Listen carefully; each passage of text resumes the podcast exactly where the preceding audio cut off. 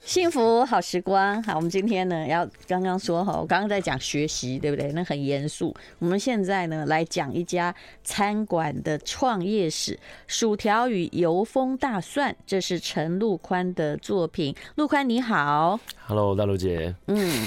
好，其实我看了你这本书，我真的觉得哦，就是你的菜我是很喜欢，因为我不知道是为什么，我想我上辈子可能是那种江浙人，我就是喜欢像你那个咸水鸡有没有？是你就把它剁的这样像那个嗯干丝一样的碎碎的细，对不对？是，我不知道为什么，我只要看到一堆东西被人家这么精心的努力对待 过，我就会觉得它很好吃。就口感，我觉得你刚刚讲到重点，我们嗯后来发现这样口感，女生也没蛮适合一口一口吃。是是，就是你不要叫我拿的，其实也不是我幼秀哎，我基本上还蛮粗鲁的，但 是我只要看到那样，就是好像唤起了某一种情怀一样的它。是一个适合用筷子跟汤匙好好的拨在汤匙里面送到嘴巴里面的菜色。是，但你说什么三百块凉面 啊？我说真的，如果是在餐厅里面，的确可以接受，而且其实哈、就跟那个我所熟悉的哈，酒后不开车，开车不喝酒，呃，未成年请勿饮酒哈，红酒一样。呃我是现在前面要讲这么 长啊，因为有时候你会发现新世界的某些酒也很好啊，它是九十分，已经被评九十分，嗯对可它只有一千五百块。对，但是某一些酒呢，它是也不过是九十六分，它可能一瓶五万，对，嗯对，旧世界就是对，就是那种感觉。它你说相差很多，我告诉你，其实没有。嗯，但它只是唤起你某种情怀，对还有一点点的那种，里面有那种百分之一的差别是新世界做不到的。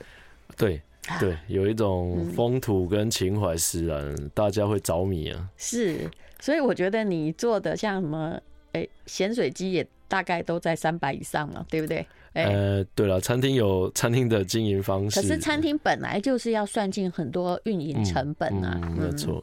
好，那你出了薯条跟油封大蒜，是嗯应该是你的创业史的整理吧？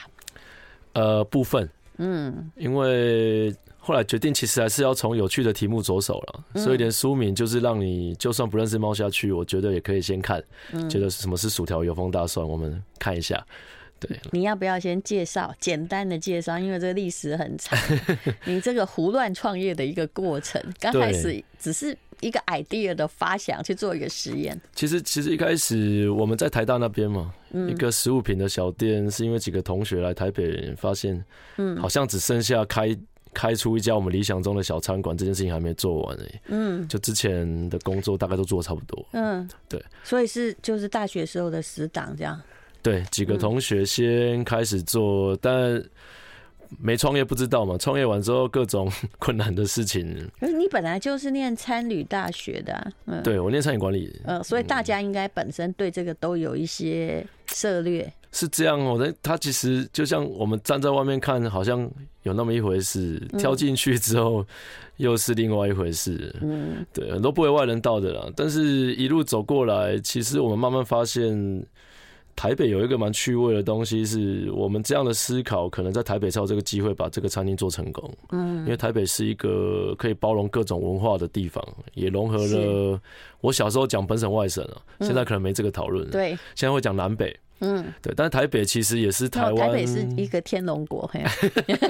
但其实我后来发现，因为我家在台中哈，是就是我们是两边这样住嘛，是我发现其实台中的消费也蛮天龙的、哎、哦，蛮高的，哎嗯现在蛮高的。对，台北其实有一个优点，我后来跟一些呃国外回来的朋友讨论，台北是一个蛮有趣跟汇整了很多文化跟友善的移民城市，是，所以我们的文化很多元啊，嗯折中主义体现的蛮好的。而且你只要好一点点，大家愿意付那个价格，而嗯对不是在比价。对就其是实，也许气氛好一点，也许菜好一点，也许就是特殊一点，我们就愿意付钱。对台北的客人，我觉得我这几年看起来，嗯相较我觉得接受度都还算蛮高的。嗯嗯，所以我觉得我们这样的餐厅后来运气不错，还有办法一路跌跌撞撞走走到现在，还能做出一个，嗯，我们在讲的可能是一个我这个时代开始的新台北风格的家常菜。是我因为哦，我个人的问题哦，真的有一点忙碌，所以我都是一个人宅在家里哈，嗯打开冰箱，所以我每天现在在研究的就是有什么预制菜哈是是比较好吃的。那么我你我看了你这本书之后，我突然记得你是二零零九年在徐州路开一个对小餐厅，对不对对？对对，当时就很有名，因为徐州路刚好是我们的母校那边，台就大是台大法律系，对不对？对对对，啊法学院斜对后来面整个徐州路被搬走了，就是就是里回面到已经旧没有校区人了。，对对对，嗯圣公会所了，对，但是我们对那里是有感情的，是因为当时这个大学的至少有三年是埋没在徐州路。那是一条蛮漂亮的路是，嗯， 那后来呢，你就在敦化北路，对不对？就一开开两百平，敦北民生东路口，就是从一百多平慢慢再把整个空间都把它使用完毕，这样。嗯，那我一算呢，其实我也投资过餐 厅。后来投资过餐厅之后，我只有一个原则，叫做哈，只要谁来找我投资有关于实体服务业，我都不 干。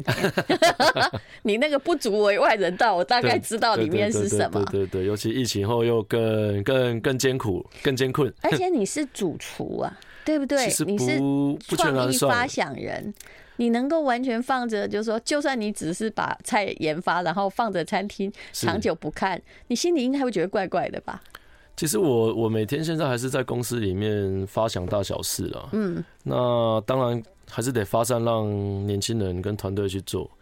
其实我书里面有写啊，我大我其实是念餐饮管理的，我是大部分时间在外场工作。是，后来我是觉得要管理一个餐厅，不认识内场也不对，我自己走进去内场，对，所以我当兵那时候也蛮，他也叫白目，就是留在部队煮了一年的团膳，煮中餐，所以我是可能比较少数中西餐嗯，都有做过蛮多年的而。且你是这样苦干实干做过的，不是只是现在场当指导员，对不我对我我？是从现场做起来的。 I like Ealing Sound. I like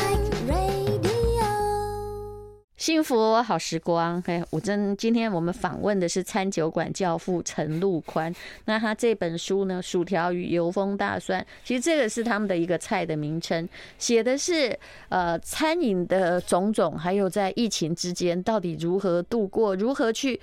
把它原来的东西翻转过来，变是成有他自己风格的东西。他的菜我都很欣赏，但请你先解释一下薯条跟油封大蒜是什么东西？为什么那么受欢迎？它显然是一个主菜，对不对？主要被点的菜，薯条应该也是我那时候决定要开餐厅的一个理由，因为嗯那时候吃西餐，你想象在零八零九年，嗯，好像要吃个牛排、薯条跟喝红酒，这个地方是非常少见的，对，都会留在一个比较贵的地方，嗯所以那时候我们就觉得一定要出来做一个有点像纽约式的法式小馆。嗯，所以薯条从零九年我们在做的时候就觉得应该是一个很讨喜，但是又可以做的很好的食物。嗯，那那时候的美式餐厅哦，做薯条很爱下一些调味粉，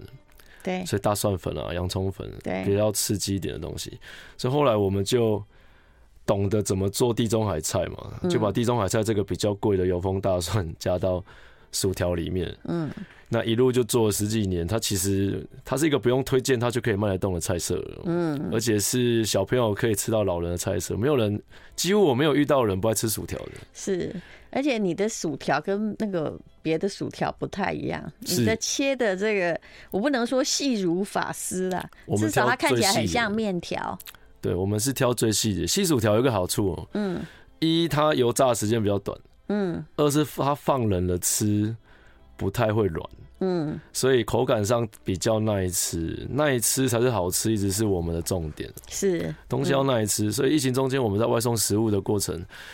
客人就发现其实不知道为什么我们我们家的东西少是少数叫到家里还觉得好吃，嗯，因为我们在测试菜的时候就是有我们觉得放冷的时候也能吃，是才叫好吃。是，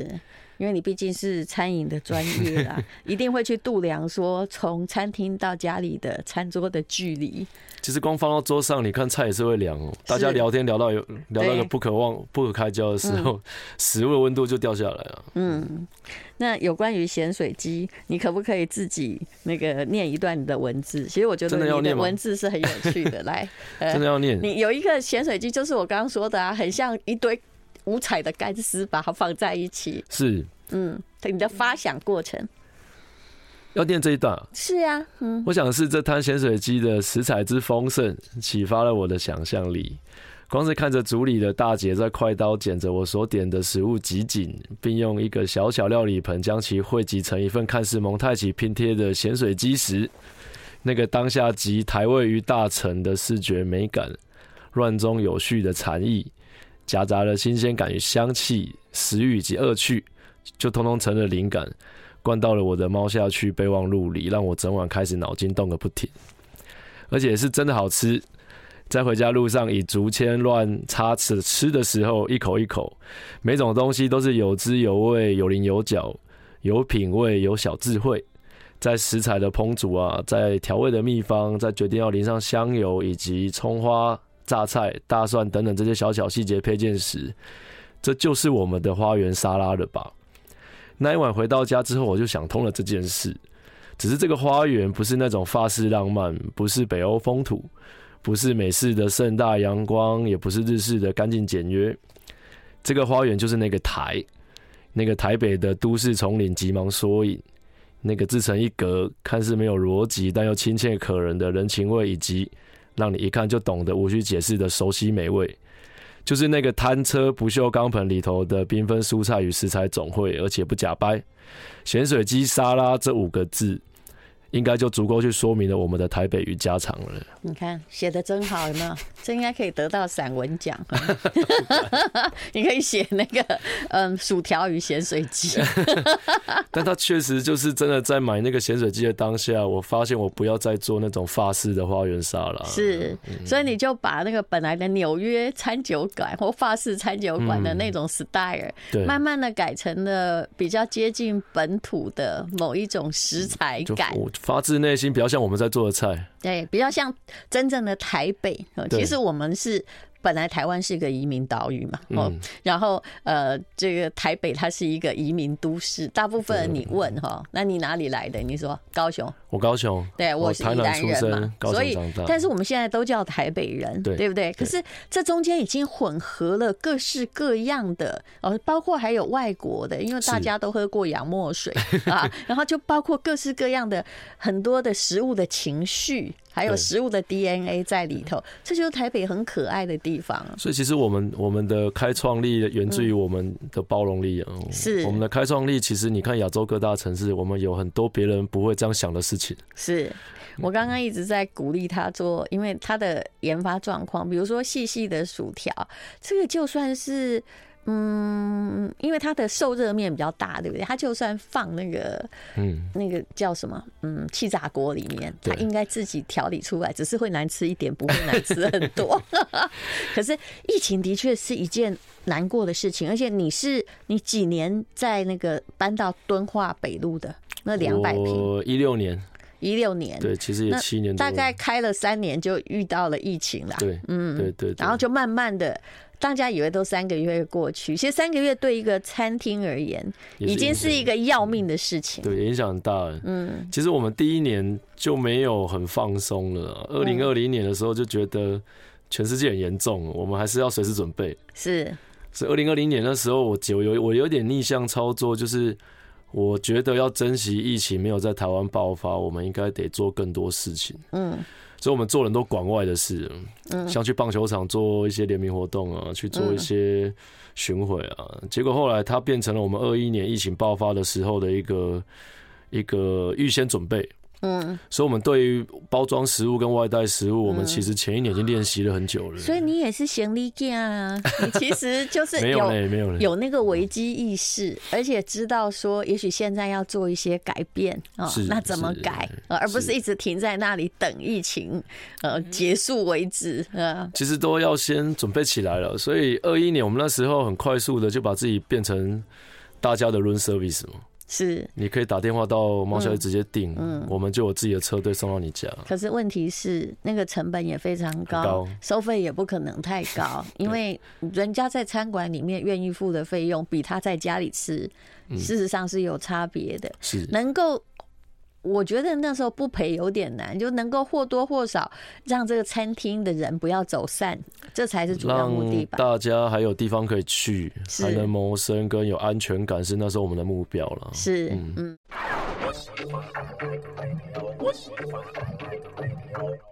幸福好时光，其实应变哦是每一个就。我觉得任何一个商馆、呃商店或者是任何一个餐馆，都是一个人的梦想，而且很可能是一个家庭的梦想。但是呢，无论如何，这个时代实在太多变了。以前有疫情，现在有战争，谁知道我们不会被波及？所以你不断的人生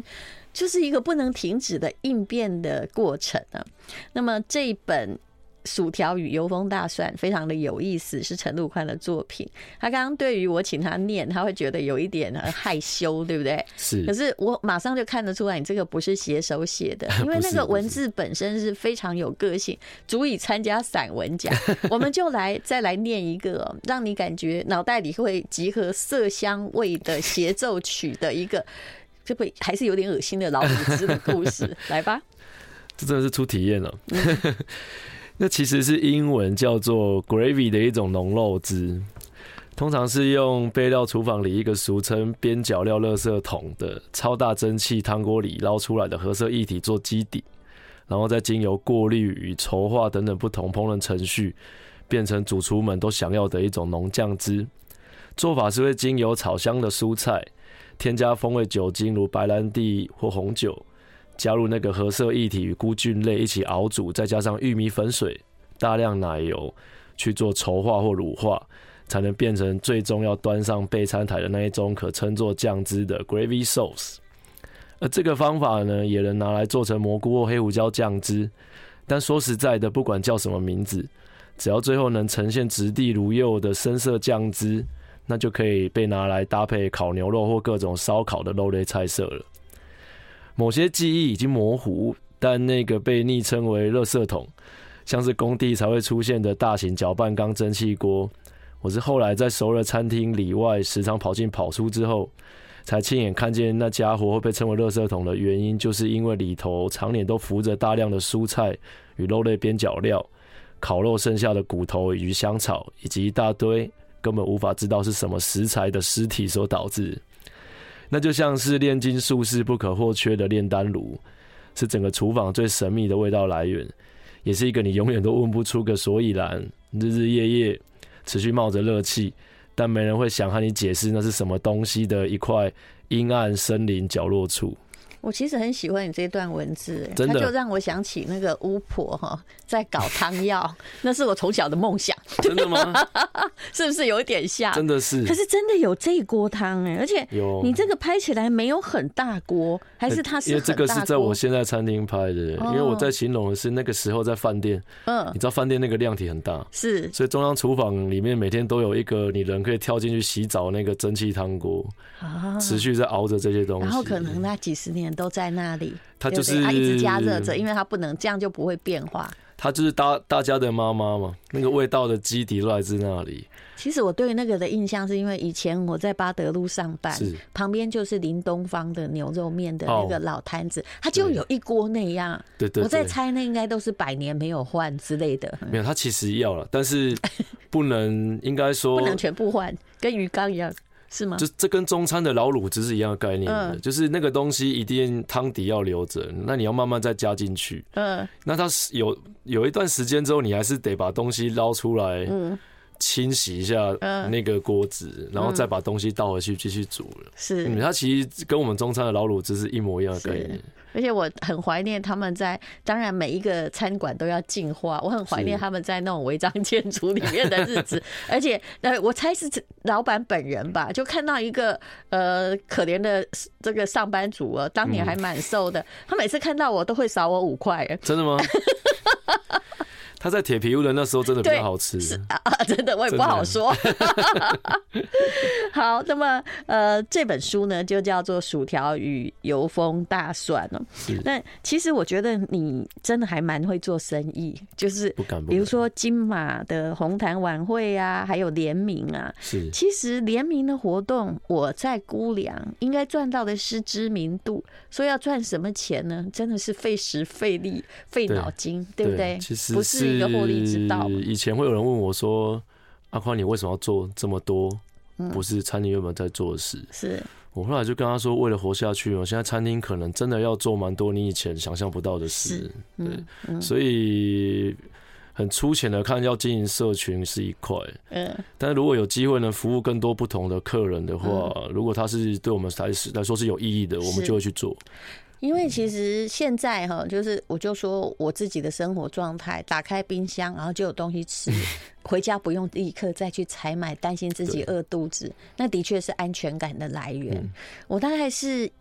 大概两个礼拜前，我还去云林看别人的头伞呢。啊，真的，你知道为什么？因为他们养头伞，但是是也面临到一些就是现代缺工啊对嗯什么的问题。那如果你只做供应链的上端的话，你赚不到利润，是嗯你那个因为工钱已经吃掉你很多，你还会找不到。然后你气做的那些头伞， 又要把它吃下来，嗯那该怎么办？所以其实我觉得帮人家把供应链整合是一个非常有趣的事情。嗯对，这个有时候大家不要看不到了，对，可能只有你看得到、欸。 对，因为我喜欢看这个嘛，是所以我是就知道说，哎呀，你做这件事情，比如说联名是赚不到钱，但是就是它找有嗯时生找路，那有时候也是让工作伙伴有有各种不同尝试的机会啦。其实，嗯，那你已经是，其实年纪轻轻已经是餐酒馆的教父了嘛？不敢了不啊敢那在你的下去哈，因为刚刚我已经说了，酒后不开车，开车不喝酒，对不对？是你的啊酒单也是挺特别的，嗯是但有人说哈，我你看我一问还是成本结构的问题，嗯基本上餐酒馆餐你就算你一个凉面卖三百好了，你是其实获利加上营运成本非常有限啊呢、还要扣对房租、水电，现在真的很贵。那么事实上，你的来源利润来源是来自于饮料类，比较多是吗一点点啦。嗯，而且饮料类不需要什么储藏，还有人力成本。对，效率值饮料比较高，嗯但是这个很像阴阳太极的问题哦、如果没有食物的话，饮料也喝不多了。你说的也对，嗯就是它要相辅相成。所以我们其实酒卖的多，其实我们服务的加总起来，大家的使用率高。嗯，所以像我，如果我们两个约吃饭，我不喝酒，我也可以去。对。对，那我可以喝软性饮料。在总收入比例是怎么算？还是 I like Ealing Sound. I like radio. 幸福好时光，好，今天我们是薯条和与油封大蒜是陈陆宽的作品，他是台北的猫下去的主厨，我觉得他真的也可以得散文奖。现在呢，他要念的刚刚回答我的问题的那一段，也就是餐跟酒到底在一个餐酒馆所占的毛利比率是多少呢？啊，先用先来回答这个你的餐跟酒的经营哲学的问题。好，经由那些从学校到高级法国餐厅的历练，餐厅内外场中西餐工作的认知加总，我在猫下去这主场地，先是证明自己懂得服务酒与食物的每一道经纬线，并开始展现这家餐厅能游走于自己营造出来的离经叛道那魅力。我想，这或许才是猫下去在西餐快炒小馆时期能让酒鬼与好食者都着迷的地方。是自成一格，但又言之有物；是太有个性与太多规则，但又真正懂得服务必须要在意与喜爱着这里的每一个客人。简单说，我与一开始一同工作的同学们就是科班出身，但又自己去打破规则了的刻板印象的年轻餐饮人，在当时，并且随着时间的推演，生意爆红，我们越来越熟练每一项游戏规则与人性弱点。葡萄酒也越开越多，越倒越大杯。当时我发明的话，一个话术常引人发笑，并在猫下去一路沿用了十四年，直到现在。我想够资深的老客人都知道那句话就是“续杯不打折”，但会给你大杯一点。那至于大杯一点是多大杯，少则给你近两倍的量，多则把那一瓶葡萄酒里头剩下的呢，都通通倒给你。情况是一开始客人都会很开心，觉得真好有赚到，但后来则是让客人越看越觉得害怕，嗯因为我们还真的没在手软，咕噜咕噜地一直把酒倒进酒杯，反正只要能喝就都给你，反正酒放着也嗯 是过期，就全部都倒给你，看能不能喝死一个是一个。那个心态与状态，就是我们有名的，千万别再猫下去软土生绝，嗯不然我们一定会招待到你喝不下去，醉到永远记得为止。嗯嗯，就下次不要说什么呃什么有没有打折之类的东西， 对不对？呃，对我们其实最有名的就是酒都倒满大杯的了，是是，嗯我想这也是一个餐酒馆的经营之道。那你可以回答我，就是一个餐酒馆是那个饮料，包括酒在内嘛是，的，在毛利比还有那个就是餐的部分嘛，你应该做过统计我们其实是少数食物跟饮料将近快要一比一的店了，哦。所以食物的营收占了我五成五，还不到六嗯成，其他都是饮料。是然后饮料营收里面蛮特别的是，我其实软性饮料也占了我快三成五的营收。嗯这个就反映了我们经营的现状。我们就是一个小朋友也能来，老 Yeah 嗯人老老人家也能来的地方，就是各都可以各取所需。是但是因为我们总量大了，所以我我们其实剩下的鸡尾酒占了我很大一块。嗯那葡萄酒你可能也也稍微了解，现在葡萄酒餐厅不太好卖，是但我们一年至少都还能卖掉六千八到七千瓶，嗯就用量大。嗯这个跟各位分享啊，我们后来其实都一直用大卖场的方法在卖葡萄酒，嗯薄利多销。啊我常常去跟大家讲说，一瓶酒赚六百块，还是三瓶酒赚六百块比较好？嗯因为你会发现，三瓶酒赚六百块，我有三赢，一个是厂商会赢，嗯另外一个客人赢，客人喝得多，嗯，那第三个我有客人来，对，而我且也你常的会客人可能因为为要要把那个酒喝掉哈，他很开可心。能会久一点，然后不断的需要叫下酒菜，对嗯，对，这个是人性使然，是对。我们一直做这件事，啊其实你一直很会做 生意，我看完你这个书就知道。不可但这也嗯跟餐饮大学出身也有关系，因为你会比较了解。餐饮的结构不像很多人，就是哎，他会做菜哦，嗯但小白一进去，奇怪，怎么搞了一年，连自己的薪水都没赚到， 对不 对？对，嗯通通常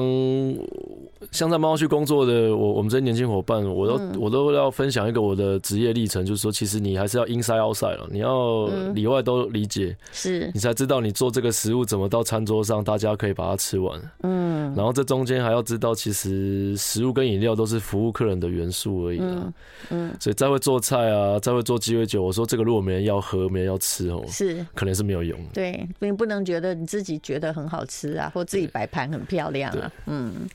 其实这本书啊，它是结合了一个我觉得是真正的台北的风情在写的书。像你刚刚最刚开始我请你念的咸水鸡有没有？是其实最后面就有一句话说：“献给那些站在台北街角十字路口。”不知道晚餐吃什么，然后就去排咸水鸡的食客，是，那就是异乡人的感觉啊！这这个段日子很我还过得挺久的 呢，对不对？对。然后对他就解救了你的灵魂，恐怕也还有红豆饼之类的东西，有有有就你很饿，对不对是？但你就是没有空，你在忙着某一个老板交代的事情，然后对啊，鸡排也是啊，对，那些像新闻市场的晚上就长这个样子，是大家下班回家前一定要去排队买嗯这些东西，诶像你们这种什么八块鸡，还有奶油餐包啊，是这个面包不会是自己这么努不是力做的吧？嗯我们找蛮那交情蛮久的烘焙坊帮我们做，对，不然还怎么怎么得了？ 一定疯掉啊。对对对 对所以你就是对有些东西就是把它选进来，对不对？对对，嗯。那么以后就是你现在已经慢慢的让猫下去变得台北化了，我的是感觉是这样。是哎，除了台北化，还有城路宽化，嗯，这个我我我觉得有时候还是要我要推到后面一点点了、嗯让他表达自己可能才是对的，是，还有混血意大利面。对，其实我一直觉得意大利面本来就应该要让我们混血一下，其实真正的意大利面，你如果去意大利那种道地餐厅啊，你其实是没有觉得它很好吃，嗯，对哎他的烹饪方法结构有传统上的考量，对都比较单纯一点我。说的是真正的在意大利本土的那嗯些对餐对厅对，你真的是不会觉得它很棒。它是番茄红酱，就只能只是番茄红酱。嗯是是，嗯，但你把它加了什么东西啊？嗯，我们其实就用了中式的面条，去改良了很受欢迎的那个培根奶油蛋汁面。嗯那最 tricky 的是，我们还有加了一个椒麻的红油了，嗯让它吃起来会让你觉得有一点熟悉感，但又有意大利面的满足。可是其实我们在做一个很混血的我自己的意大利面，是，嗯其实我觉得这才是食物有趣的地方。对，啊而且只有我们台北敢这样做。欸是是，哎、的确是这是样是子是，嗯嗯，所以这就是台北可爱的地方。其实我去过非常多的城市，也都是如履平地，就好像跟家乡一 样。可是无论如何，我后来想，我们定居在台北，而且还舍不得离开，嗯一定有它，就是你知道它的魅力在哪里。嗯，它是一个文化蛮折中，我觉得很有创造力的城市啦。如果相较其他地方看起来的话，是，而且你只要有种东西，只要好一点点。是就会有人来接受它，对不是对？嗯，那疫情之后，餐厅的整个营运状况。看起来哦，我们这样远是远的看，因为我们去去餐厅的时候，常常也就是六日嘛，嗯，看起来都回来了，也订不到位置，但实际状况呢，实际看狼了，这一点不用讲，连我们公司也缺人，好吗？对所以 所以其实餐厅现在偶尔我们不能像以前开到很满，是也是怕大家太累。啊，对，所以我们为要维持品质的话，其实呃，现在客人我们比较在乎的是他能好好的进来使用猫下去，不要为了冲生意量，然后让大家无所适从。是是，嗯，其实呃，每一个老板他要做的都是全方位的考虑，是只要那间店不是你家夫妻店的话， 就是还有一个别人的话，你还要懂得很多心理学的问题。嗯，好，那么呃。猫下去的未来计划，我相信请大家去他们家吃一吃就知道了啦。哦是，这是餐酒馆教父陈陆宽他写的《薯条与油封大蒜》。那目前呢，在敦北有两百平的店，徐州路没有再开了啊所以徐州路疫情前一年就收掉了。哦对。好的，那是很多人的记忆啊。那非常谢谢陈陆宽，嗯谢谢谢谢你的丹露散姐文真的写得很好，谢薯谢条你，与油封大蒜》，谢谢。谢谢。